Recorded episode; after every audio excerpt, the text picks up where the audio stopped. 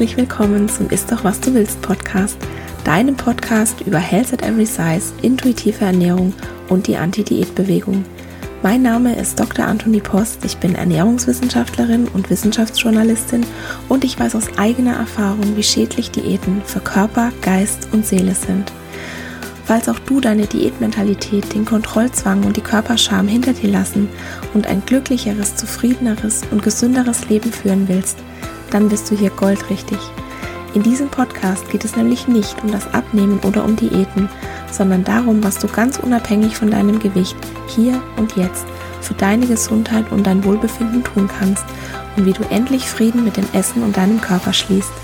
Ich finde es ganz wunderbar, dass du hier bist.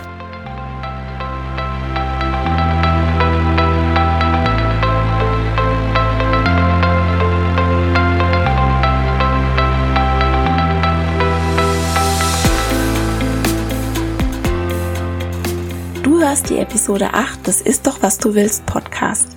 Der Club der guten Dicken und warum du lieber ein schlechter Dicker sein solltest.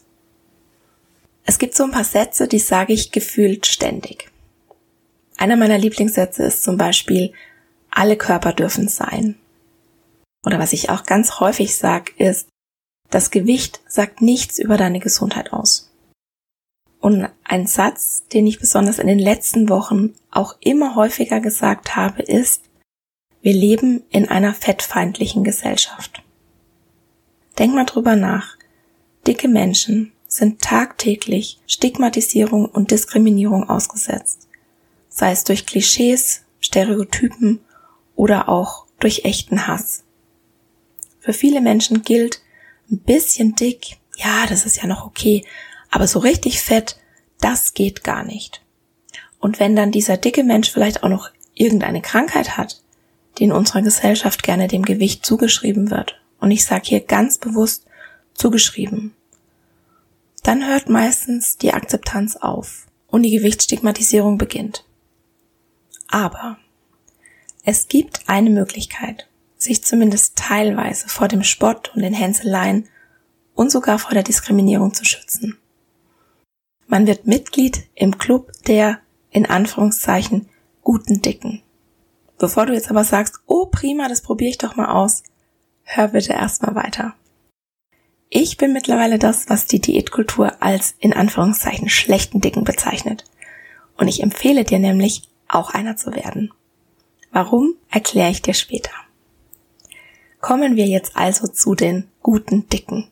Ich sag ab sofort nicht mehr in Anführungszeichen, wenn ich von guten oder schlechten Dicken rede, weil sonst wäre ich, glaube ich, irre und du auch.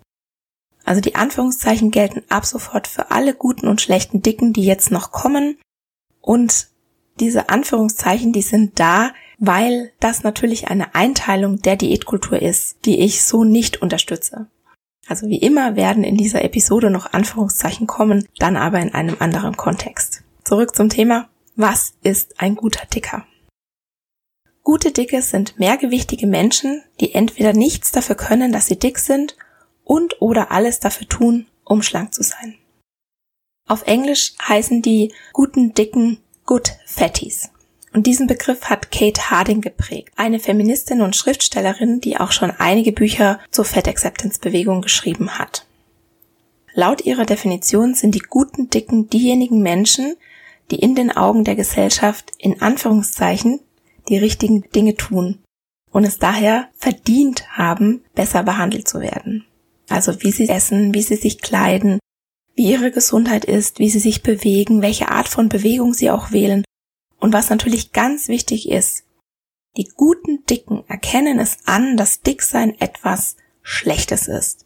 Und sie schämen sich dafür und verwenden einen Großteil ihrer Zeit darauf, um diesen schändlichen Zustand zu beenden. Unsere Gesellschaft ist nämlich der Meinung, dass Dicksein etwas Vorübergehendes sein sollte. Also dass in jedem dicken Körper letztendlich ein schlanker Mensch verborgen ist, der nur darauf wartet, befreit zu werden. Die Gesellschaft ist auch der Meinung, dass jeder für sein hohes Körpergewicht selbst verantwortlich ist und lobt diejenigen, die es schaffen, schlank zu sein. Dicke sind in den Augen der Diätkultur eigentlich schlanke Menschen, die einfach nicht besonders gut darin sind, schlank zu sein.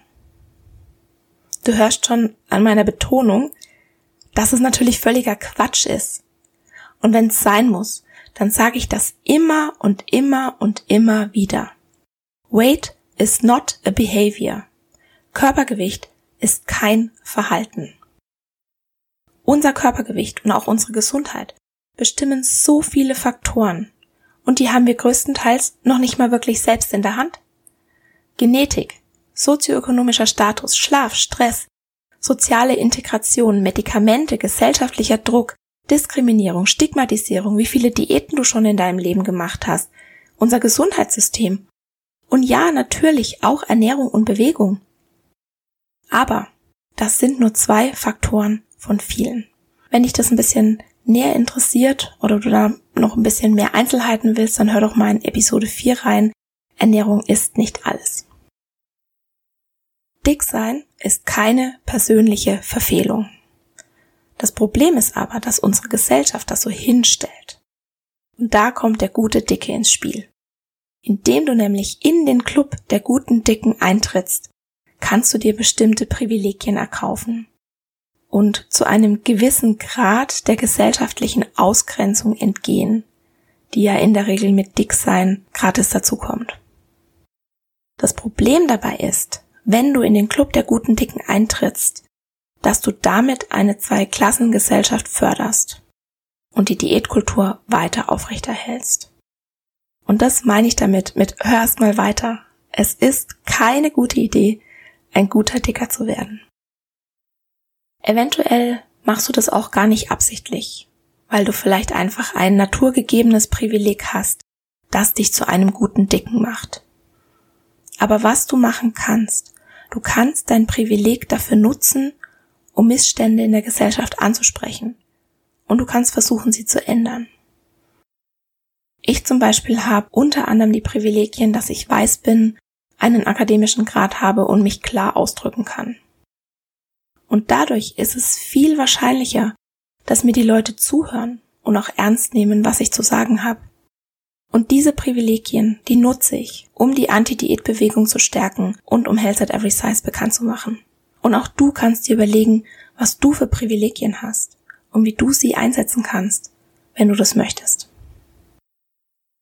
So, kommen wir endlich zu den Typen des guten Dicken. Den ersten Typ, den ich dir vorstellen will, ist der gute Dicke, der gesund und sportlich ist. Diese gesunden Dicken, die haben zwar ein hohes Körpergewicht, aber sie machen sozusagen alles richtig und unterscheiden sich in ihren Verhaltensweisen grundlegend von denen, die generell natürlich stereotypisierend und mit einer guten Portion Vorurteil mit dicken Menschen in Verbindung gebracht werden. Also die guten Dicken die gesund und sportlich sind, die ernähren sich, ich sage jetzt mal passend, machen viel Sport, haben perfekte Blutwerte und starke, gesunde Körper. Das sind die in Anführungszeichen Vorzeigedicken, also diejenigen, über die die Gesellschaft redet, wenn sie sagt, dass sich Dicksein und Gesundheit nicht ausschließen. Und natürlich ist da überhaupt nichts verkehrt daran, gesund und sportlich und dick zu sein. Problematisch ist, wenn du dich als gesunder, sportlicher Dicker feiern lässt und auf die nicht sportlichen und kranken Dicken herabsiehst, weil du damit weiter die Idee befeuerst, dass Gesundheit eine Voraussetzung ist, um gesellschaftlich anerkannt zu werden. Und das ist natürlich Unsinn. Du bist niemandem, wirklich niemandem gegenüber verpflichtet, gesund und sportlich zu sein oder auf eine bestimmte Art und Weise auszusehen. Du bist noch nicht mal dazu verpflichtet, dass Gesundheit überhaupt eine Priorität in deinem Leben ist. Du darfst oder du kannst in Anführungszeichen alles falsch machen und verdienst trotzdem Respekt. Dein Körper, deine Regeln, deine Sache. Der Typ Nummer zwei, das sind die guten Dicken, die es sich zur Lebensaufgabe gemacht haben, endlich schlank zu sein. Und ich muss leider gestehen, zu denen habe ich früher auch gehört. Also ich war eine von den guten Dicken, die alle mit ihrer neuesten Ernährungsumstellung genervt hat und stundenlang über Essen geredet hat und ja, ich sage jetzt mal mehr oder weniger regelmäßig zum Sport gegangen ist und natürlich immer ein mega schlechtes Gewissen hatte, wenn sie den Sport hat ausfallen lassen.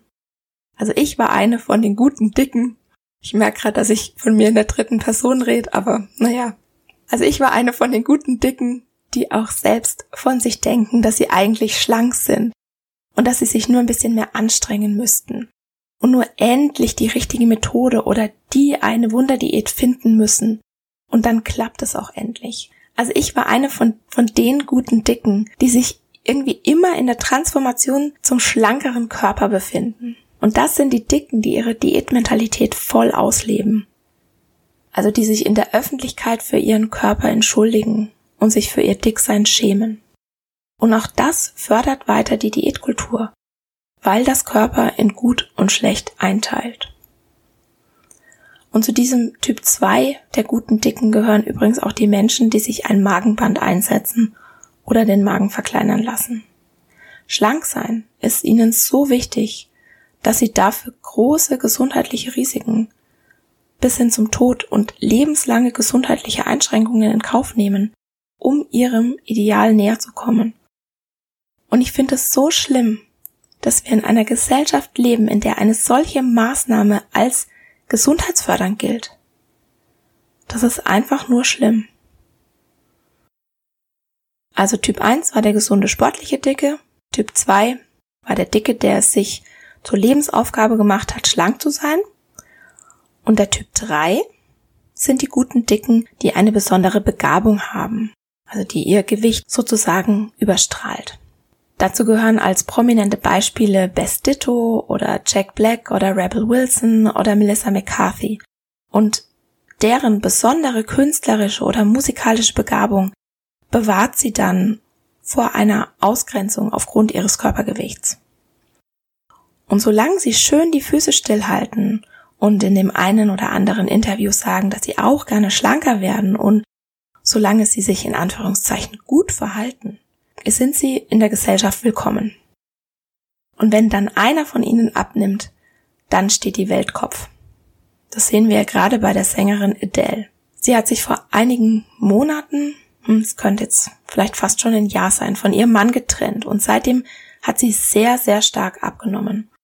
Und Social Media und das ganze Internet ist voll von Vorher-Nachher-Bildern und alle finden es ganz toll, dass sie es endlich geschafft hat.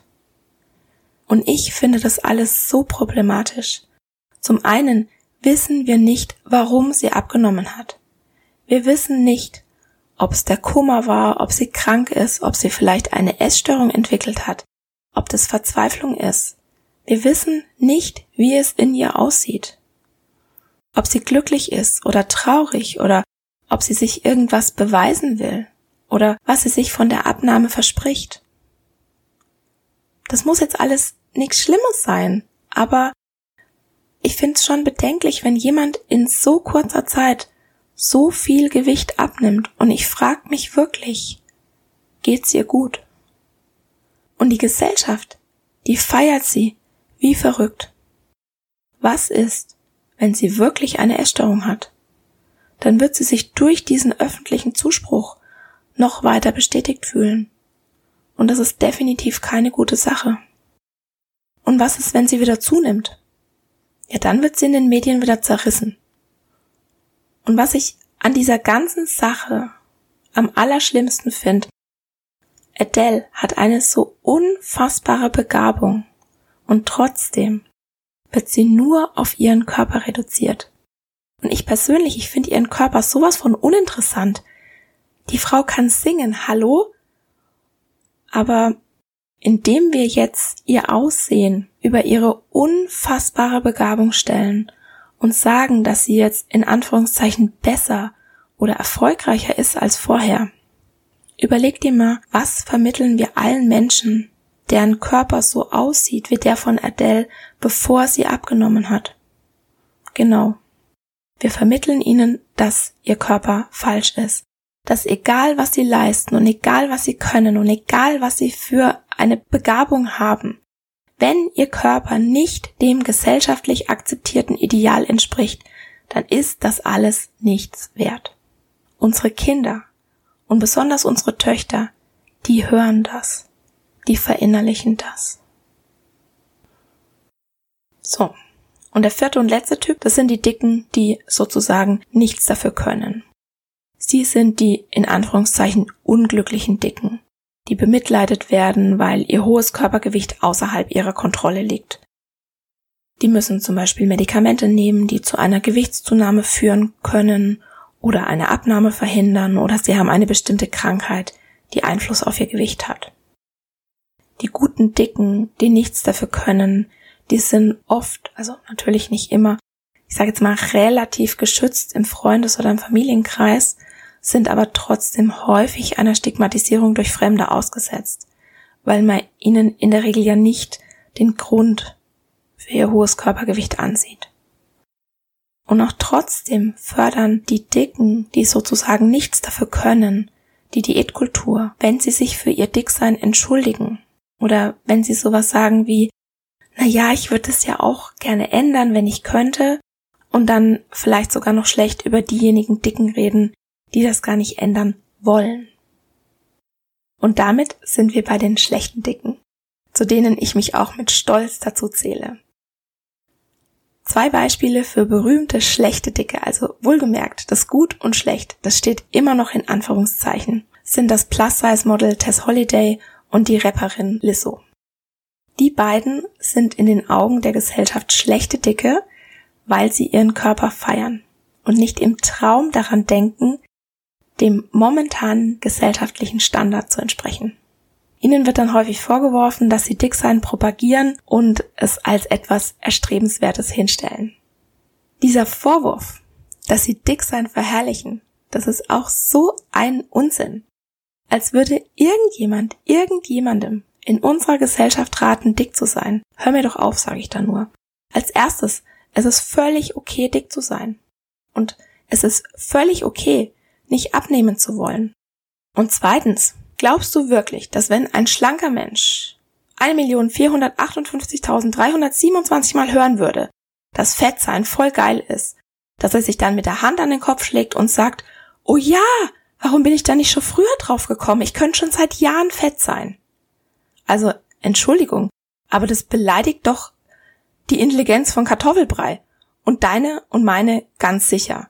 Die Wahrheit ist doch, dass wir dieses Ganze, wir verherrlichen eine bestimmte Körpergröße, uns, uns in diesen Schlamassel geführt hat, in dem wir stecken. Was hat es uns denn gebracht, dass wir schlank sein verherrlicht haben? Glück und Zufriedenheit für alle Menschen. Also, ich würde eher sagen, eine Zweiklassengesellschaft und Essstörungen. Und dadurch, dass in unseren Köpfen die falsche Vorstellung festsitzt, dass schlank gleich gesund, gleich schön, gleich erstrebenswert ist, gehen wir automatisch davon aus, dass jeder dünn sein muss und möchte und dass jeder dicke Mensch seinen Körper hasst. Ich meine, überleg dir das doch mal. Das ist so ein Unsinn. Und wenn jetzt jemand hart dran gearbeitet hat, eine bestimmte Figur zu erreichen oder vielleicht panische Angst davor hat zuzunehmen, weil er oder sie immer noch Diätmentalität verinnerlicht hat, dann kann ich das verstehen, dass diese Person von einem dicken Menschen, der seinen Körper feiert, erfolgreich ist und überhaupt nicht dran denkt, dem gesellschaftlich anerkannten Schönheitsideal zu entsprechen, möglicherweise bedroht fühlt. Das gibt demjenigen dann aber noch lange nicht das Recht, dieser dicken Person zu unterstellen, dass sie durch ihre bloße Existenz und nur weil sie sich nicht versteckt, ein hohes Körpergewicht verherrlicht. Ich könnte mich da so drüber aufregen. Ich reg mich da auch gerade so drüber auf. Also falls du mal wieder einen dicken Menschen siehst und glaubst, dass du sofort alles über dessen Essverhalten, Entscheidungen oder Gedanken weißt, dann sagt es verdammt viel darüber aus, dass du dicke Menschen stereotypisierst und einiges an Stigma und Vorurteilen verinnerlicht hast. Und wir sind alle menschlich das wird jedem von uns mal so gehen. Aber also du bist schon so einen riesigen Schritt weiter als unsere Gesellschaft, wenn dir das bewusst ist und du dann anfängst, deine Glaubenssätze auch mal wirklich zu hinterfragen und mal ja in dich horchst, wo das denn eigentlich herkommt, warum du das glaubst oder warum du das meinst zu glauben oder woher du das gelernt hast, von wem du das gelernt hast. Und wenn du sauer wirst oder dich das ankotzt, wenn ein dicker Mensch glücklich und fröhlich ist, dann musst du wirklich einiges bei dir selbst aufarbeiten. Wenn glückliche, dicke, erfolgreiche Menschen irgendwas verherrlichen, dann höchstens die Idee, dass das Leben so viel schöner ist, wenn man zufrieden und glücklich ist und dass das eigene Aussehen oder das Körpergewicht einen nicht davon abhalten sollte, das Leben zu leben und zu genießen. Wir müssen endlich mal anfangen, unsere Vielfalt als Menschen zu zeigen. Und es schließt doch alle Menschen ein, alle Körper, alle Größen, alle Hautfarben, alle sexuellen Orientierungen, Sportler, Couch Potatoes, überhaupt jeden einzelnen von uns. Es ist wirklich an der Zeit, dass wir aufhören, Körper zu bewerten. Und wir müssen diesen guter Dicker, schlechter Dicker Blödsinn jetzt endlich mal ins Jenseits befördern. Und du kannst dich daran aktiv beteiligen. Zum Beispiel, indem du keine Gespräche mehr führst, die sich um das Verhalten oder das Essverhalten von Freunden, Verwandten oder Fremden drehen. Oder indem du aufhörst, deinen eigenen Körper oder fremde Körper zu kommentieren. Und zwar negativ wie positiv. Wenn du dich dem gewachsen fühlst, dann sag was, wenn du stigmatisierende oder diskriminierende Kommentare hörst. Mach dich dagegen stark. Und wenn du selbst mehrgewichtig bist, dann hörst du jetzt sofort und an dieser Stelle auf, dich dafür zu entschuldigen. Und auch dafür, wenn du Dinge tust, die dich in den Augen der Gesellschaft zu einem schlechten Dicken machen. Du hast jetzt die Chance, aus dem Club der guten Dicken auszutreten. Selbstverständlich darfst du dick und sportlich ungesund sein und du musst auch nicht für dich behalten, dass du Medikamente nimmst oder eine Krankheit hast, die zum Beispiel ein höheres Körpergewicht begünstigt. Und nur weil ich diese Einteilung von guten und schlechten Dicken verurteile, heißt das noch lange nicht, dass ich auch einen Menschen verurteile, der ein guter Dicker ist. Natürlich nicht. Aber wenn du ein guter Dicker bleiben willst, dann mach dir bewusst, dass wenn du dir irgendwo eine Eingliederung oder soziale Anerkennung dadurch erschaffst, dass du dich wie ein guter Dicker verhältst, dann begünstigst du möglicherweise gleichzeitig eine Ausgrenzung an einer anderen Stelle.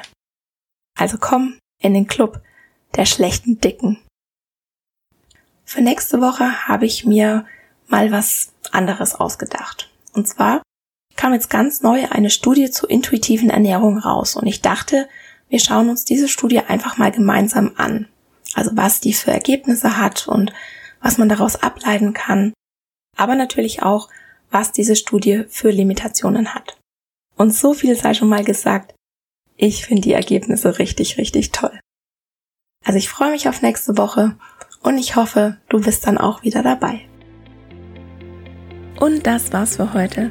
Ich danke dir von Herzen fürs Zuhören und hoffe, dass dir die Episode gefallen hat und dass du ganz viel für dich mitnehmen konntest.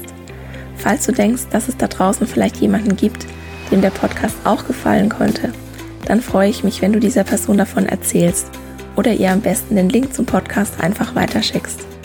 Vielleicht magst du dir auch die Zeit nehmen, bei Instagram at Dr. Anthony Post vorbeizuschauen und unter dem Post zur heutigen Folge mit uns teilen, was für dich die wertvollste Erkenntnis war.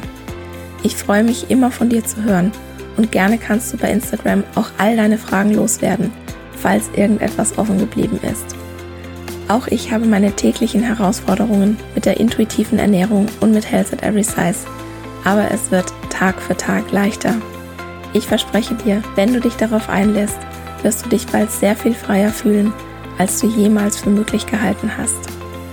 Und um dir den Einstieg in ein diätfreies Leben ein bisschen leichter zu machen, habe ich einen kostenlosen Audiokurs für dich erstellt, der heißt, wie werde ich meine Diätmentalität los in fünf Tagen? Du kannst ihn dir auf meiner Homepage runterladen www.antonipost.de oder schau einfach in die Shownotes, da findest du alle wichtigen Links. Der erste Schritt in dein neues Leben ist, die Diätmentalität in Frage zu stellen und zu begreifen, dass dir Diäten niemals das geben werden, wonach du dich eigentlich sehnst. In diesem Sinne, isst doch was du willst und alles Liebe, deine Antonie.